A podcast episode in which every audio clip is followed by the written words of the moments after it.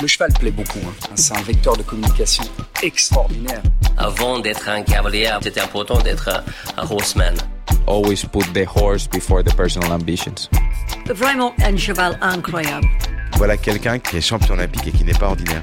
Sans remettre en question, il peut se servir des défaites pour être meilleur après. Ce feeling, je l'ai eu directement avec Caleb. On fait du haut niveau, il y a le côté financier, c'est comme ça. Aller en compétition parce qu'il est bon, pas parce qu'il paye une table. Moi, je veux pas euh, courir mes chevaux pour l'argent. If you can do it in a way that doesn't take too much out of your horses. Quand on voit l'évolution en, en 10 ans de temps, euh, qu'est-ce que ça va être dans 10 ans? Pouvoir motiver les jeunes à aller au bout de leurs rêves? Forme de très très bons compétiteurs. Je ne vais pas dire que ça forme des hommes de chevaux. Pour moi, les bons moments, ils sont à venir. Aujourd'hui, euh, réussir sa vie, c'est avoir la vie que l'on souhaite. L'avenir de l'équitation repose sur cette génération de jeunes cavaliers et cavalières, ceux et celles qui ont déjà su prouver qu'ils avaient toutes les qualités pour devenir de grands champions et à qui il reste pourtant tout à construire encore. Nina Malvet est indéniablement l'une de ses espoirs. Un talent qu'elle a su d'abord exprimer puis aiguiser grâce à ses années en équipe de France poney, un mental cadenassé qui ne laisse place qu'à une extrême concentration et beaucoup de sang-froid une fois en piste, l'envie de bien faire, d'apprendre, de comprendre pour toujours progresser. Après de belles saisons en équipe junior et jeune cavalier, Nina a fait le pari de taper sur l'épaule d'Éric Lamaze et de lui demander une place dans ses écuries, rien que ça, d'un naturel pourtant timide. Son audace fut récompensée et elle intégrait au cours de l'été 2021 les écuries d'Eric Lamaze, Torrey Pine Stables. De Wellington au Global Champions Tour de Miami, Nina s'est illustrée et a su prouver qu'elle fait bel et bien partie de cette nouvelle génération qui fait ses armes et qui attend impatiemment aux portes de l'équipe de France. Allez, c'est parti. Bienvenue dans I'm Ryan, le podcast. Bonne écoute. Pour annoncer ce premier épisode de cette nouvelle saison, nous avons pu compter sur le soutien de la marque de produits de soins haut de gamme Carital. Carital est une marque française de produits de soins exclusivement dédiés aux chevaux.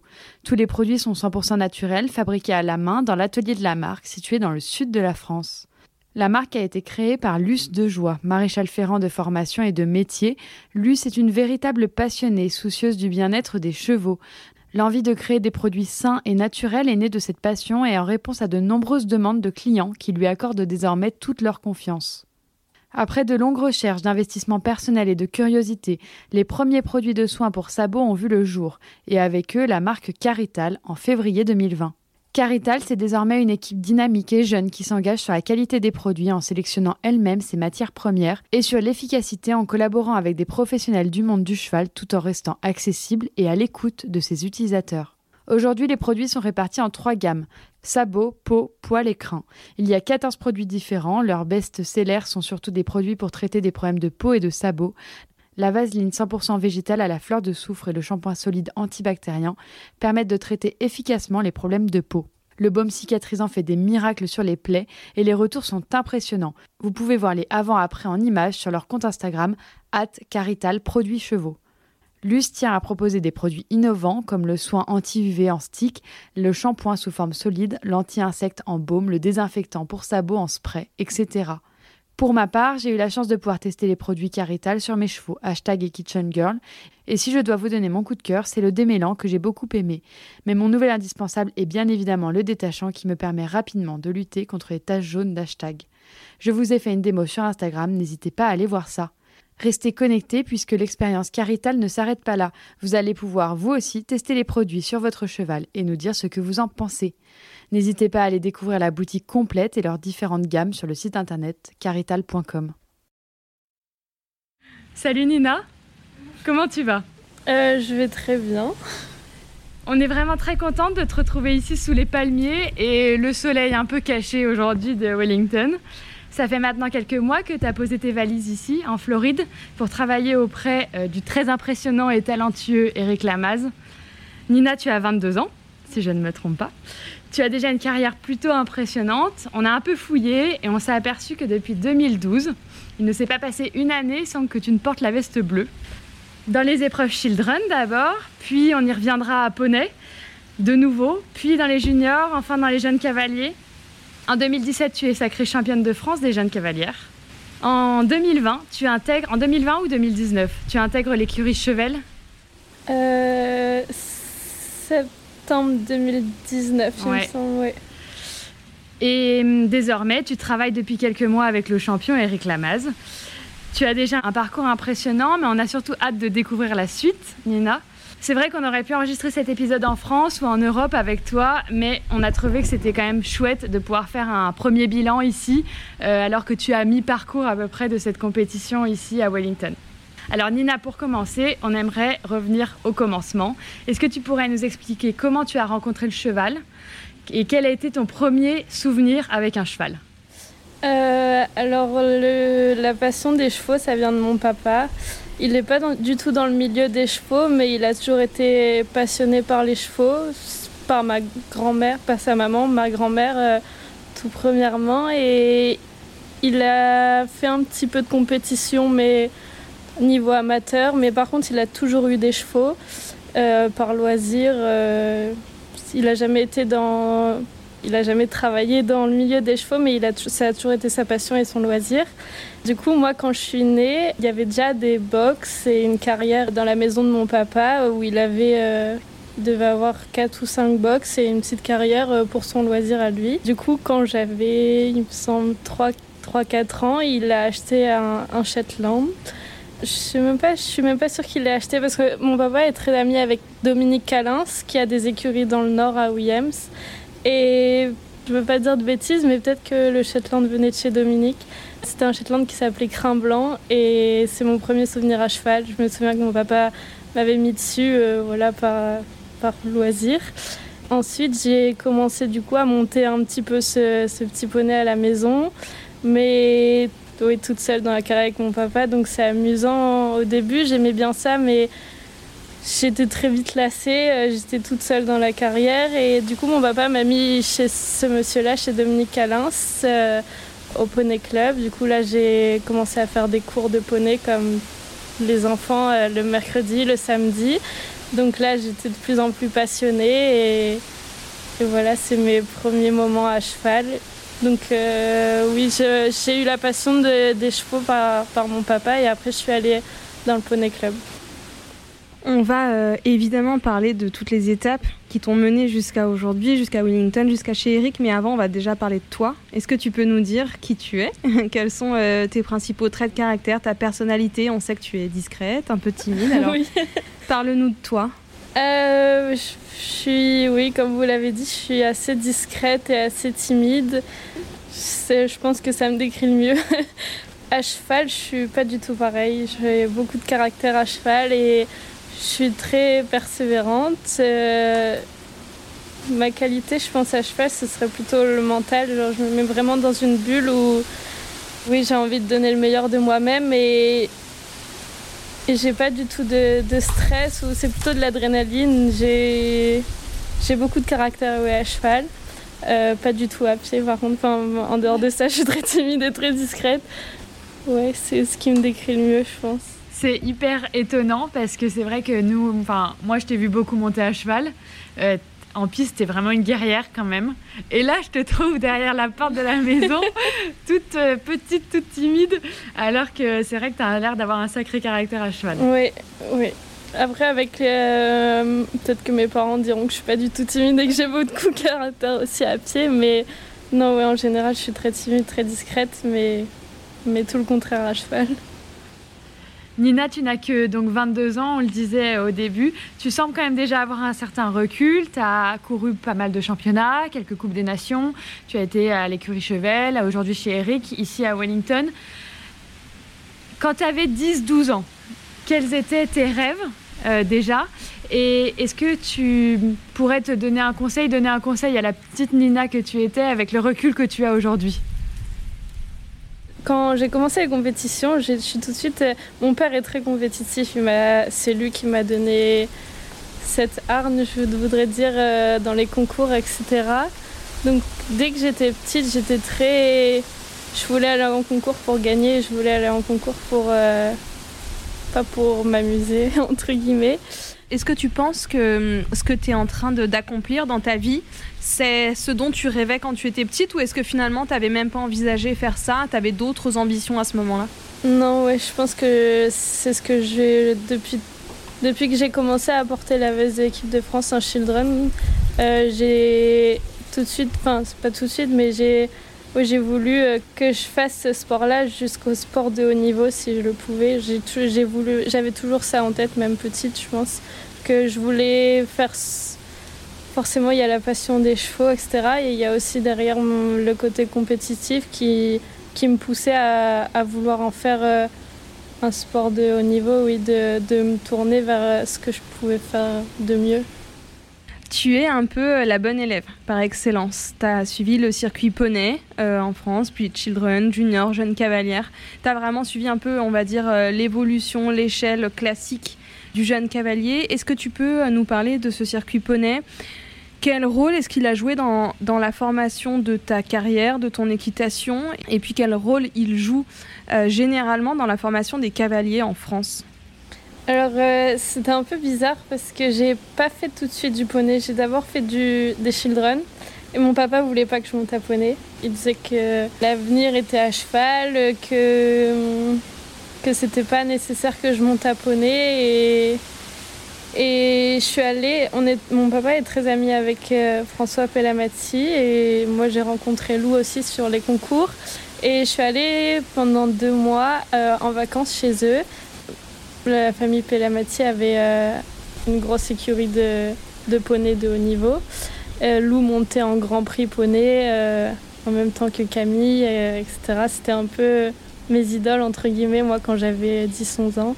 Donc, je suis allée pendant deux mois chez la famille Pellamati en vacances pour monter. J'avais pris mon, mon cheval Xilote à l'époque avec qui je faisais les children et François m'aidait à, à travailler sur le plat ou à l'obstacle donc il avait des poneys, il m'a fait monter un petit peu à poney. Et il disait à mon père, mais tu devrais la laisser monter à poney, euh, je peux lui en confier quelques-uns, etc. Donc mon père a dit, bon ok, si tu veux lui confier des poneys, pourquoi pas.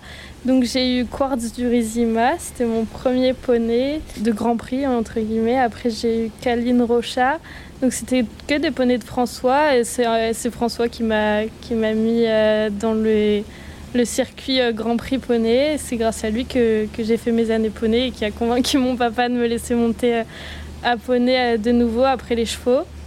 Et donc j'ai commencé par là et après il y a la famille Bro qui a contacté mon papa pour me confier Rominé dans l'optique de faire une bonne saison et pourquoi pas de le vendre après. Donc je l'ai monté une saison, j'ai pu faire les championnats d'Europe avec. C'était vraiment un super poney. Je pense que le circuit poney m'a vraiment.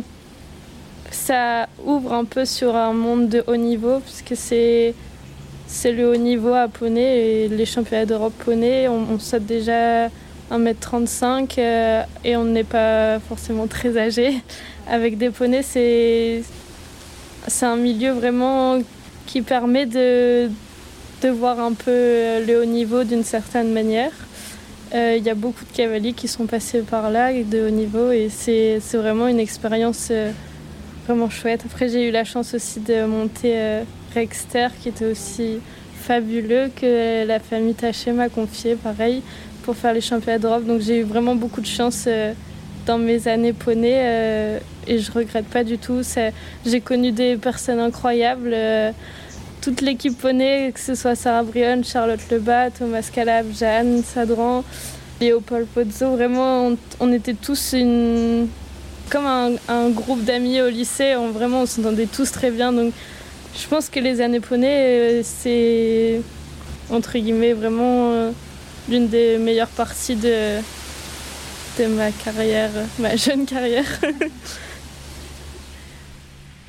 Et donc, euh, tu le disais, ça a été pour toi un super circuit. Comment est-ce qu'on explique par contre que la plupart des cavaliers de Grand Prix poney, alors euh, la plupart entre gros guillemets, mais il y a quand même eu pas mal de cavaliers de Grand Prix à poney qu'on n'a plus trop revus après. Euh, comment est-ce qu'on arrive finalement à aller à dépasser en fait ce Grand Prix poney et à aller vers le haut niveau tout de suite après alors qu'on est quand même jeune. ce qui aide aussi pas mal, c'est de monter à cheval à côté assez jeune. Euh, si on peut faire euh, les chevaux et les poneys en même temps, c'est aussi assez bien parce que si on attend de finir les poneys pour faire du cheval, on a déjà 16-17 ans et c'est déjà un peu plus tardif. Je pense vraiment que si on peut le faire, de, de mixer les deux, c'est peut-être mieux pour après avoir fini les poneys, pouvoir continuer sur, sur le même niveau mais à cheval.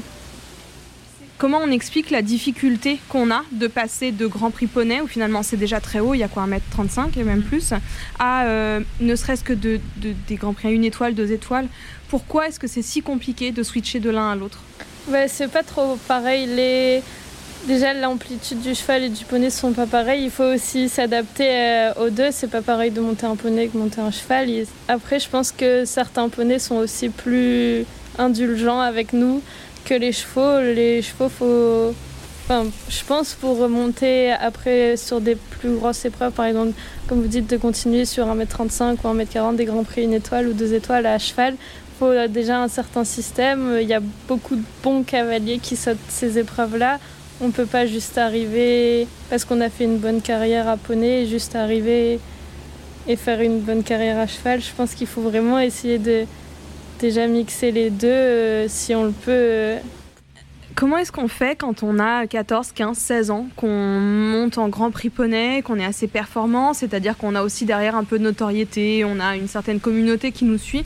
Comment on fait pour rester humble, pour garder les pieds sur terre, pour pas se dire que euh, on est déjà un champion, qu'on a encore beaucoup de choses à apprendre, beaucoup de choses à faire pour être un bon cavalier? Euh, je pense que ça vient aussi de l'entourage qu'on a. Moi, personnellement, mon papa et euh, mes parents sont, ils feraient tout pour moi. Vraiment, ils ont tout fait pour moi, mais ils étaient aussi assez stricts. Le monde du cheval est assez bien pour ça parce que tu peux gagner un jour et tomber le lendemain. Je pense que c'est un monde où tu restes quand même assez humble. Après, je pense que ça vient aussi, oui, de l'entourage, de la personnalité de chacun. Quel état d'esprit t'avais toi quand tu faisais Grand Prix Poney? Est-ce que tu pensais que ça allait être facile de basculer dans les Grands Prix Chevaux, d'accéder à une carrière, ou est-ce que tu avais déjà conscience que c'était pas si simple? Non, non, j'avais, je pensais pas que c'était facile. Non, c'est, pas si simple et même aujourd'hui, demain, non, c'est, pas du tout simple. Il y a un tas d'ingrédients pour pour continuer, pour monter. Il faut avoir les chevaux, le bon système. Tu es ici, Nina, depuis donc quelques mois à Wellington. On imagine que tu as pu observer le système un peu. On a pas mal parlé euh, du hunter, de l'éducation, en fait, de l'éducation, de l'équitation ici, avec euh, et John Madden hier, avec Cathy et Henri Prudent, dans des épisodes qui seront peut-être ou pas encore sortis, mais euh, on a pas mal parlé de ça, du hunter et de l'équitation. Euh, est-ce que d'après toi, il y a des choses à piocher ici et à ramener en Europe et notamment en France? Euh, oui, ils sont. J'ai vu un petit peu, oui, euh, tous ces systèmes de hunter, etc. C'est, vrai que c'est assez impressionnant parce que à côté des écuries où je suis, il y a une écurie de hunter et on les voit tout le temps. Le coach euh, décrit tous les moindres détails. Il doit vraiment avoir une position parfaite, un galop parfait, tout doit être parfait. Et c'est vrai que sais pas qu'un jour on aura un circuit hunter en France. Je pense que c'est vraiment propre à ici. Mais oui, on peut en prendre certains éléments, ne serait-ce que comment apprendre, la bonne position, apprendre tout le... Par exemple, si j'ai bien compris, euh, en Hunter, tu es pénalisé si tu as un contrat euh, de 6 foulées. Si tu fais 5 ou 7 foulées à la place des 6, tu es pénalisé. C'est une manière assez assez stricte, mais aussi qui permet d'être assez précis euh, dans ce qu'on fait et je trouve ça pas si mal pour apprendre à, à monter dans le bon sens, euh, que ce soit la manière, euh, la position à cheval, les contrats de foulée, etc. C'est, des concours où il faut être vraiment précis et je pense que ça, oui, ça, le haut niveau, c'est la précision et ça peut, on peut en prendre quelque chose de bien, oui. Est-ce que tu as compris, toi, la différence entre le hunter et l'equitation Pas vraiment, non. ok, nous non plus. Pas vraiment. Bon, alors Eric Navet nous a dit globalement le hunter, on note le cheval et le equitation, on va noter le cavalier. Le cavalier, d'accord. Mais on va essayer de se renseigner. On n'a pas encore l'info, mais on va la trouver.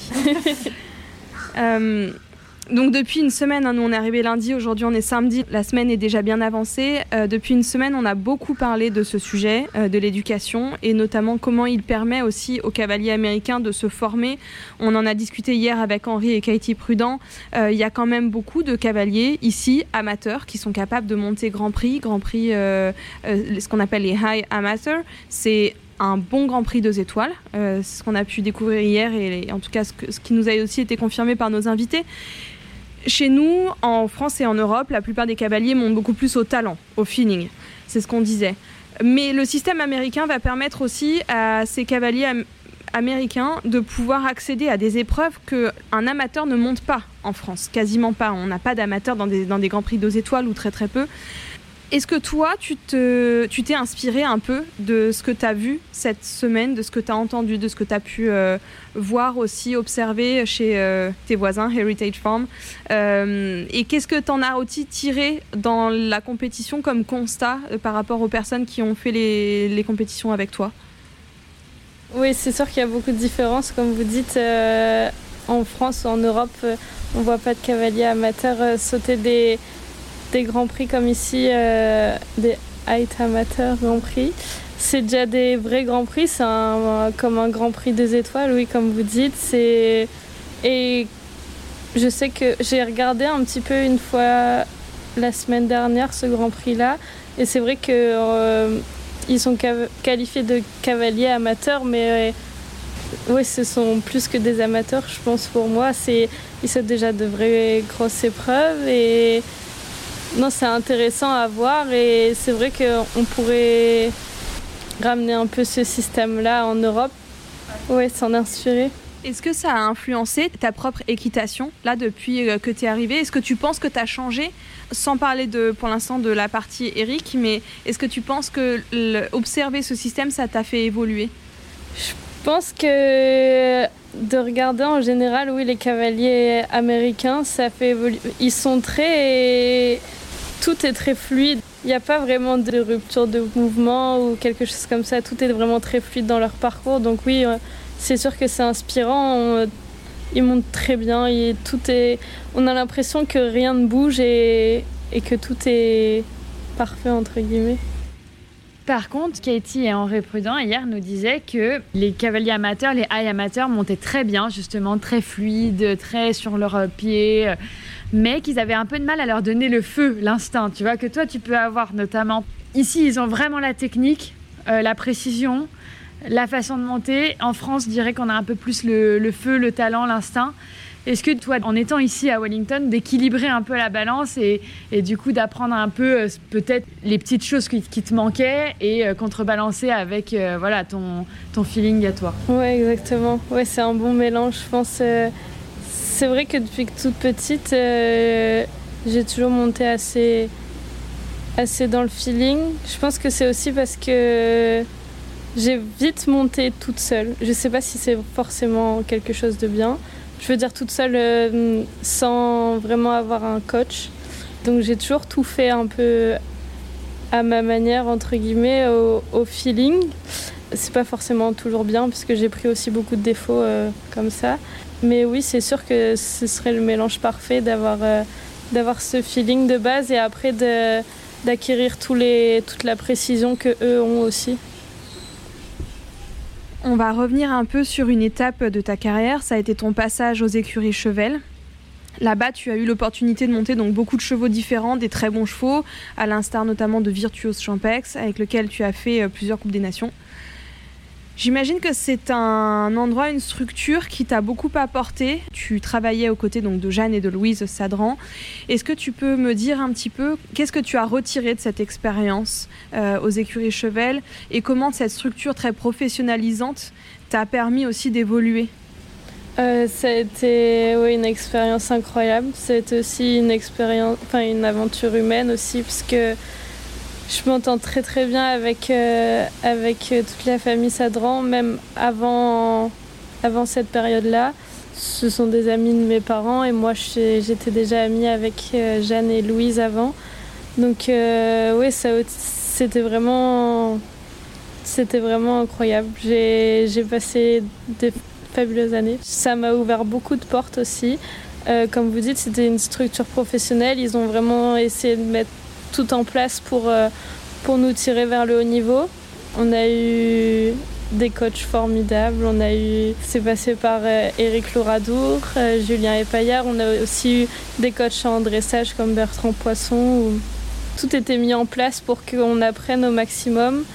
On avait aussi des chevaux formidables. Vraiment, ils ont mis un système en place pour pour nous emmener vers le haut niveau et ça ça m'a permis d'apprendre énormément. Avant ça, comme j'ai dit, moi j'étais plutôt toute seule euh, à travailler, donc là j'ai eu j'ai pu bénéficier de plein de conseils de, de coach et de, de professionnels. Euh, donc ça m'a vraiment beaucoup aidé. C'était ouais, c'était formidable. Nous, on a eu l'occasion d'échanger avec Eric Louradour dans un épisode. Et c'est vrai qu'il nous a beaucoup parlé de ses valeurs, euh, très tournées vers le cheval. Euh, Est-ce que toi, tu peux nous dire un peu de ce que tu as retiré de, lui, de Eric, et aussi de Julien Epaillard? Euh, Parce qu'on le sait, Julien est quand même incontournable en France et depuis quelques années. Et je crois que ça va continuer. Donc, est-ce que tu pourrais nous parler un peu peut-être de, Eric et de Julien? Ce sont deux coachs formidables. J'ai appris beaucoup des deux. Ils se complètent assez bien puisqu'ils sont, ils sont pas pareils. Eric est, est aussi de très bons conseils humainement. Il va nous rassurer, entre guillemets. Euh, il nous a beaucoup fait progresser sur le plat aussi. Et être tout le temps en, en accord avec notre cheval et en osmose avec. Il nous a vraiment fait évoluer sur ce plan-là, je pense. Et Julien nous a apporté le côté, côté feeling, compétition. Euh, il disait pas forcément grand chose, mais tout était juste. Je veux dire, Julien est vraiment tout le temps entré dans le feeling, dans le galop. Euh, c'est pas compliqué de, de, le comprendre, il, il, va droit au but, entre guillemets. Les deux nous ont apporté aussi beaucoup de précision. Je me souviens aussi de ces petits points avec Julien où il nous disait toujours que oui, le haut niveau c'était de la précision, qu'on devait faire attention aux moindres détails aussi. Parce qu'on peut penser qu'il est assez dans le feeling comme ça, mais il est aussi très pointilleux. Ne serait-ce que pour le filet du cheval, euh, toujours contrôler tous les réglages. C'est notre premier rapport avec, euh, avec le cheval, entre guillemets, quand on le monte. Donc toujours euh, contrôler que tout est bien ajusté, que notre gourmette est bien mise, que notre noseband est bien mis. Il apporte aussi euh, la précision dans le système. Et, et, du coup, dans ce système-là, parce que c'est vrai que chez les Sadrans, il y a un vrai système. Toi, qu'est-ce que tu en as retiré peut-être pour ton avenir? Aujourd'hui, tu es encadré par Eric, mais euh, j'imagine que tu penses aussi à l'avenir et à te dire bah, comment est-ce que je vais faire pour moi me créer un vrai système? Et du coup, quel conseil peut-être est-ce qu'il a pu te donner là-dessus? Oui, je peux clairement m'inspirer de leur système. Euh, tout était mis en place pour que, que tout aille bien, entre guillemets.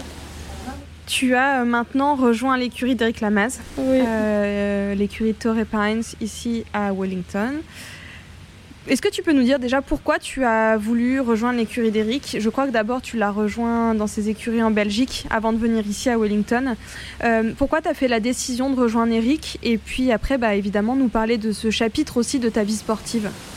Alors quand j'ai quitté les écuries Chevel, je suis allée donc chez mes parents dans le nord, près de Lille, et il y avait en même temps ce concours à Knock.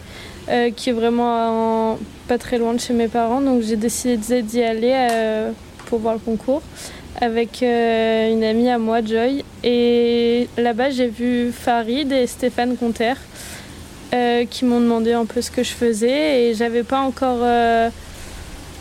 j'avais pas encore d'idée vraiment où j'allais aller. J'avais quelques propositions, mais j'avais pas vraiment fait de choix.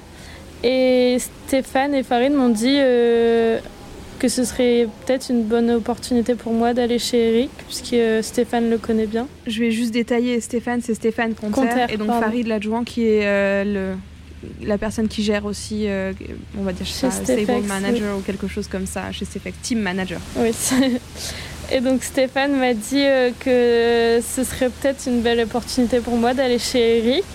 Et il m'a dit qu'il allait lui en toucher deux mots et il est revenu vers moi et a dit ah ok tu peux aller voir Eric, je lui ai parlé de toi, euh, va, va lui parler. Donc je suis allée voir Eric donc à Knock et je lui ai demandé s'il cherchait un cavalier, que moi je cherchais une place de, de cavalière concours. Il m'a dit oui, il va voir Benjamin Schimmer, donc qui est son bras droit. Voilà, son bras droit organise un essai, vient aux écuries.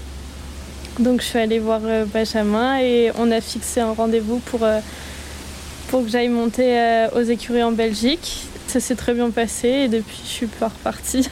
Ça fait combien de temps maintenant? Ça fait. Il me semble que c'était en, en août. Ça fait presque déjà 6 mois, ouais. mois. Quel bilan tu fais aujourd'hui? Qu'est-ce que ça t'a apporté? Qu'est-ce que tu as appris dans l'écurie d'Eric et puis au contact d'Eric euh, bah, J'en tire un bon bilan généralement. Il m'a fait confiance assez vite. J'ai pu monter assez vite des très bons chevaux. Non, c'est vraiment une expérience incroyable que je suis en train de vivre. Je pense que j'ai beaucoup de chance d'être dans ces écuries. Il est, il est impressionnant. Est, c'est un idole. Oui, c'est c'est un très bon cavalier aussi humainement. Il a il a un mental incroyable dans tout ce qu'il fait. Je suis reconnaissante de, ce que je suis en train de vivre, déjà d'être ici aussi. Je pensais pas. Je pensais. Quand tu dis Wellington, tout le monde a peut-être envie de venir une fois et je pensais pas un jour venir ici aussi. C'est non, c'est une, expérience incroyable. J'ai beaucoup de chance qui qui me fassent confiance entre guillemets. Pareil en, en coach, il est il est super. C'est un peu je pense c'est un peu dans le même style de Julien. Il va pas dire grand chose, mais tout ce qu'il dit est assez juste, simple à comprendre et je pense que j'ai évolué aussi depuis que je suis là-bas dans mon équitation. J'ai un peu cette montre de base, mais il me dit toujours de monter assez en équilibre, assez au feeling. Donc ça, ça m'a, ça m'a pas trop chamboulé entre guillemets. Du coup, sur quel point est-ce que tu as fait évoluer ton équitation Si tu devais identifier un peu les progrès que tu as fait ou les modifications, les évolutions, ce serait quoi? Je pense que je, suis un petit peu plus fluide dans mes actions. Déjà, avec Eric et Julien, j'avais un peu le défaut de, faire des actions trop fortes ou de casser un peu le mouvement pour repartir alors que je, je devrais juste laisser mon cheval galoper entre guillemets et pas faire des ruptures de mouvement. Je pense que j'ai évolué sur ça aussi euh, grâce à Eric. Il m'a fait évoluer aussi sur ça. Je pense d'être euh, d'être plus fluide et pas faire des actions pour rien, des actions de main ou de, ou de jambes pour rien. Je pense que c'était mon plus gros défaut. On nous a beaucoup, beaucoup dit que Eric donnait vraiment confiance en ses cavaliers et qui, voilà, qui donnait ça un peu. Est-ce que tu confirmes? Oui, c'est vrai. Aussi, euh, avant de rentrer en piste, il a toujours euh, ce mot gentil euh, Allez, bonne chance, amuse-toi. Euh, pareil, en sortie de piste, il est toujours très positif. Et, il va pas nous engueuler entre guillemets, il va, il va nous expliquer ce qu'on a fait de mal et chercher à, à résoudre le problème, mais toujours d'une façon positive. Il nous, fait, il nous met vraiment à l'aise. Tu es ici euh, donc maintenant depuis quelques mois à Wellington. Est-ce que euh, tu as pu aussi euh, observer des différences et des similitudes au niveau du système du business? Moi, ça m'a vraiment frappé depuis que je suis arrivée lundi. J'ai l'impression que tout est fait pour faire de l'argent, beaucoup plus qu'en Europe. Est-ce que toi aussi, tu as été interpellée par ça? Oui, c'est vrai que je trouve que c'est assez deux mondes différents quand même, oui. Ouais. Quand on dit les Américains, c'est pas c'est pas si faux que ça. Oui, il y a quand même, euh, oui, comme vous dites, le business, etc. On sent que qu'il est assez présent et que, et comme vous dites, que tout est un peu fait pour euh, faire de l'argent, oui, ouais. du business. Euh. Aujourd'hui, tu es chez Eric. Tu es passé par les écuries Chevel. Ça a été des tremplins pour toi. Comment est-ce qu'on fait quand on est un jeune cavalier comme toi? Qui a du talent, euh, qui est travailleur, parce que je pense que tu es travailleuse, et pour vraiment euh, essayer de s'installer dans le haut niveau, être toujours présent. Je sais que c'est assez dur parce que le, le, concours est de plus en plus cher, les chevaux sont de plus en plus chers. Voilà, toi, avec ta petite expérience, parce que tu es encore jeune, comment est-ce que tu vois l'avenir? Je pense que c'est fait aussi d'opportunités, de rencontres.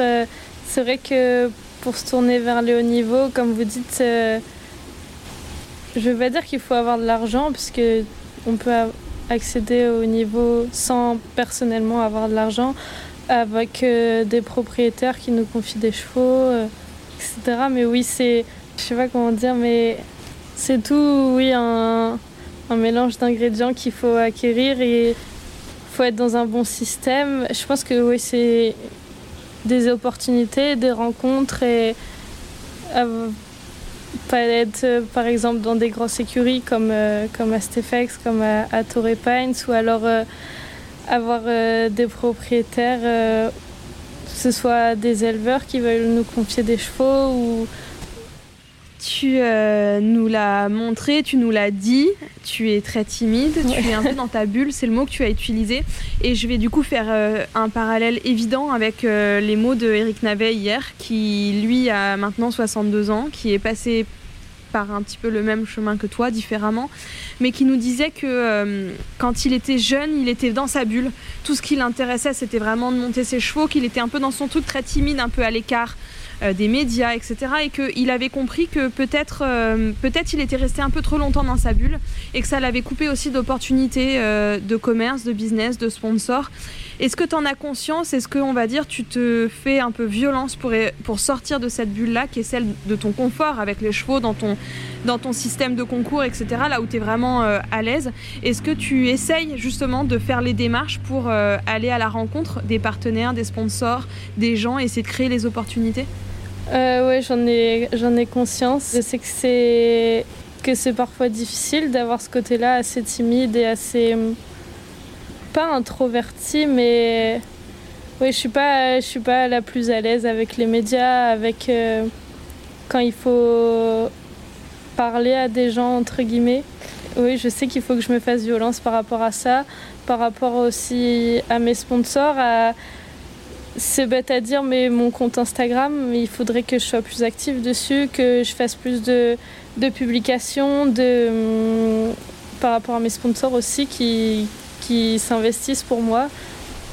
C'est pas compliqué à faire en soi, mais je suis vraiment de nature très timide et un exemple, à mon compte Instagram, j'ai du mal à, mettre du contenu régulièrement.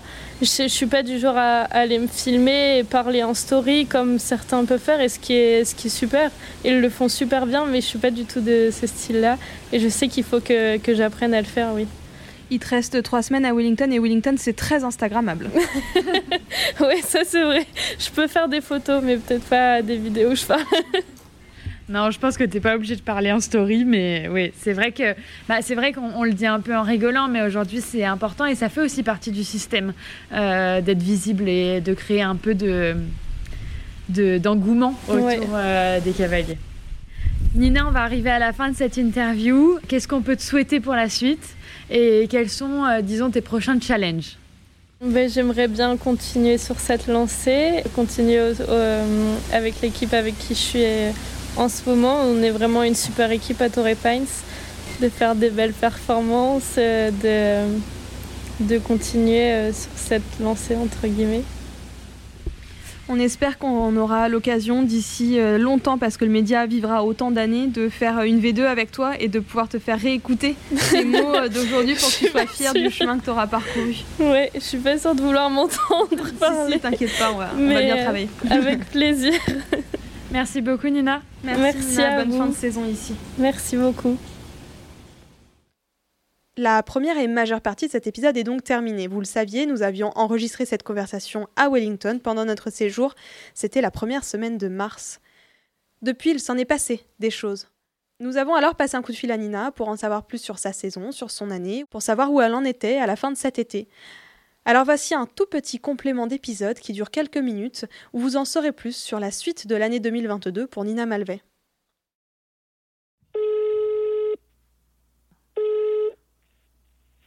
Allô Salut Nina, ça va? Oui, ça va toi? Oui, ça va très bien. Je suis avec Lorlaï là du coup. Tu vas bien Nina? Oui, ça va toi? Ouais, top. Et donc, on voulait faire euh, une petite mise à jour euh, sur l'épisode euh, du podcast qu'on a enregistré en mars. Ça fait un petit moment maintenant à Wellington, parce qu'on sait qu'il s'est passé pas mal de choses dans ta vie équestre, en tout cas, depuis tout ce temps. Et donc, on voulait faire un petit point d'actu avec toi. À commencer peut-être par ta fin de saison à Wellington. Il restait trois semaines de compétition, je crois, quand on s'est vu. Et puis après, tu es parti à Miami. Est-ce que tu peux nous raconter un peu toute cette fin de saison et puis cette étape à Miami qui a été importante pour toi, on le sait, dans ta saison? Euh, Oui, alors ben, j'ai appris à peu près à ce moment-là que partie d'une équipe pendant le, le, global. Donc ça s'est un peu enchaîné assez rapidement. Euh, à la fin de Wellington, je montais toujours euh, kino euh, dans les dans les grosses épreuves et avant de partir à Miami, on se demandait un peu qui j'allais monter là-bas et Eric m'a dit bah, pourquoi pas Chaco. Donc je l'ai monté un petit peu aux écuries à, à la maison de Wellington. Et du coup, je l'ai pris directement à Miami en ayant su sauter à la maison. J'ai pris Kino aussi là-bas et ça s'est super bien passé. Chaco était incroyable. Il donne tout pour, euh, tout pour bien faire et, et pour n'importe qui. Il aime vraiment l'être humain et, et, il donne tout ce qu'il a en pied. Donc euh, ça s'est super bien passé. Il y a eu euh, donc euh, cette étape à Miami où tu remportes euh, le global 5 étoiles, ta première victoire en 5 étoiles, Mexico aussi où tu fais une très belle performance, ensuite tu es venu à, Paris aussi pour cette nouvelle étape du global. Qu'est-ce que ça t'a fait de concourir sur ces compétitions majeures entouré des, encore une fois, hein, c'est pas la première fois non plus que ça t'arrive, mais encore une fois des meilleurs cavaliers mondiaux? Bah, C'est impressionnant, j'ai une chance incroyable quand Eric m'a annoncé ça j'en revenais pas. Euh, je suis même pas sûre que je réalise encore au jour d'aujourd'hui.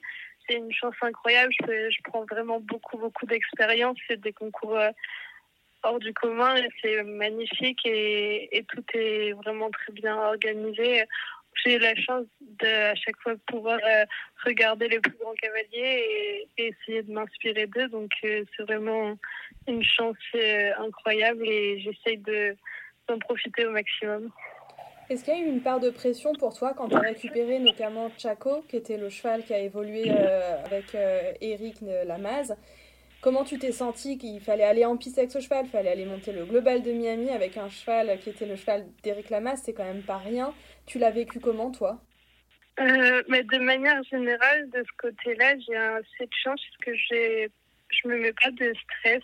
J'ai j'ai rarement stressé en compétition. J'ai plus de l'adrénaline que du stress. Donc de ce côté-là, je pense que ça m'a aidé. Après, forcément, j'avais un peu, pas peur, mais j'appréhendais un peu le regard des gens. Euh, forcément, tout le monde sait que, que c'est un crack cheval et que c'est le cheval d'Eric. Donc j'avais un peu de... J'avais envie de, vraiment envie de bien faire et, et de toute façon, Chaco se donne tellement à 200% que si le cavalier fait, fait pas d'erreur, euh, normalement tout se passe bien avec lui. Donc c'était aussi un pas facile, mais mais c'était aussi un avantage d'avoir ce cheval-là parce qu'il donne vraiment tout ce qu'il a et, c'était un avantage de mon côté d'avoir euh, d'avoir Chaco. Donc Chaco Kid a fait ses adieux à la compétition là ces dernières semaines. Euh, je crois savoir que tu as un piquet de chevaux qui s'étoffe euh, de plus en plus. À Paris, tu avais deux nouveaux chevaux, en tout cas deux chevaux avec lesquels tu n'avais pas encore euh, beaucoup concouru. Est-ce que tu pourrais nous parler de ce piquet de chevaux qui arrive et, peut-être du reste de la saison à venir? Oui, alors tout ce que je suis en train de, de vivre, c'est grâce à qui est aussi à la famille Reign euh, donc qui était déjà propriétaire de quelques chevaux pour euh, quand Eric montait. Et ils ont continué d'investir et ils ont investi pour moi. Ils ont acheté euh, trois chevaux pour que je puisse monter à haut niveau. Donc c'est encore une fois une chance incroyable. Et, les deux chevaux que j'avais à Paris, ce sont deux qu'ils ont achetés.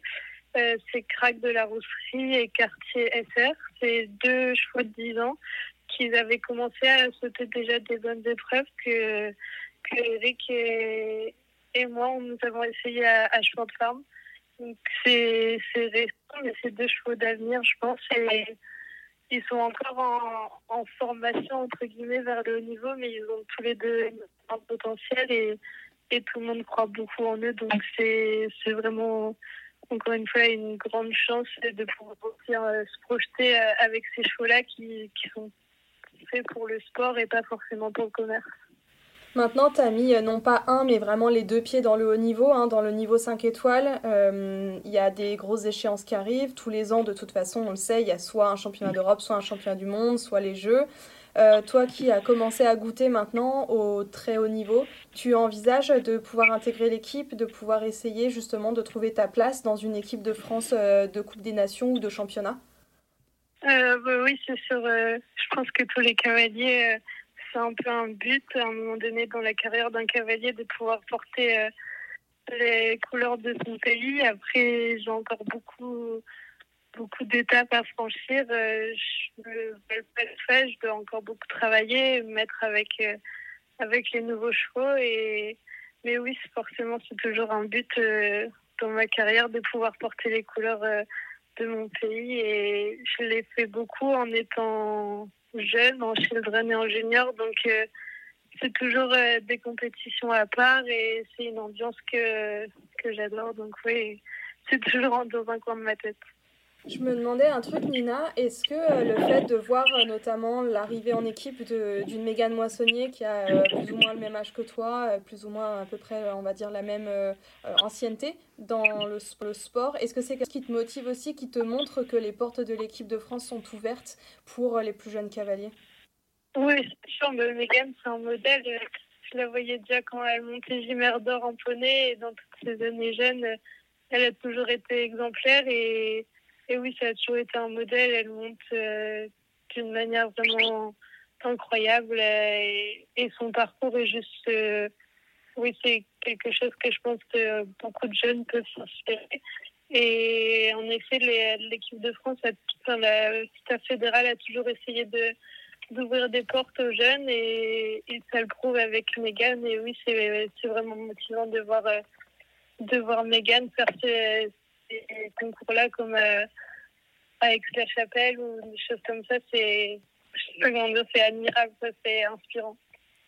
Merci beaucoup Nina, on va peut-être pas te prendre plus de temps que ça. On est le 10 août aujourd'hui, c'est la toute première manche euh, des championnats du monde pour euh, le saut d'obstacle, pour l'équipe de France de saut d'obstacle. J'imagine que tu vas suivre ça d'un œil avisé, là pendant les quatre jours à venir. Oui, exactement. On a, ce matin, on s'est tous dit avec avec les autres de l'écurie qu'on allait commencer plus tôt pour être libre à 11h et tous euh, être devant nos écrans pour regarder les championnats du monde. On te souhaite euh, donc euh, plein de bonnes choses pour la suite de la saison. On espère te croiser peut-être au détour d'un concours comme Equita ou Genève, quelque chose comme ça. En tout cas, on te souhaite plein de bonnes choses et on te dit à très bientôt. Merci Nina. Avec grand plaisir, merci à vous. Et voilà, cet épisode de rentrée est terminé. Vous avez pu découvrir aujourd'hui la jeune et talentueuse Nina Malvet, en savoir plus sur son parcours, sur sa personnalité et sur ses challenges. On vous donne rendez-vous dans 15 jours pour un nouvel épisode avec la non moins incroyable Alexandra Francard. À très vite!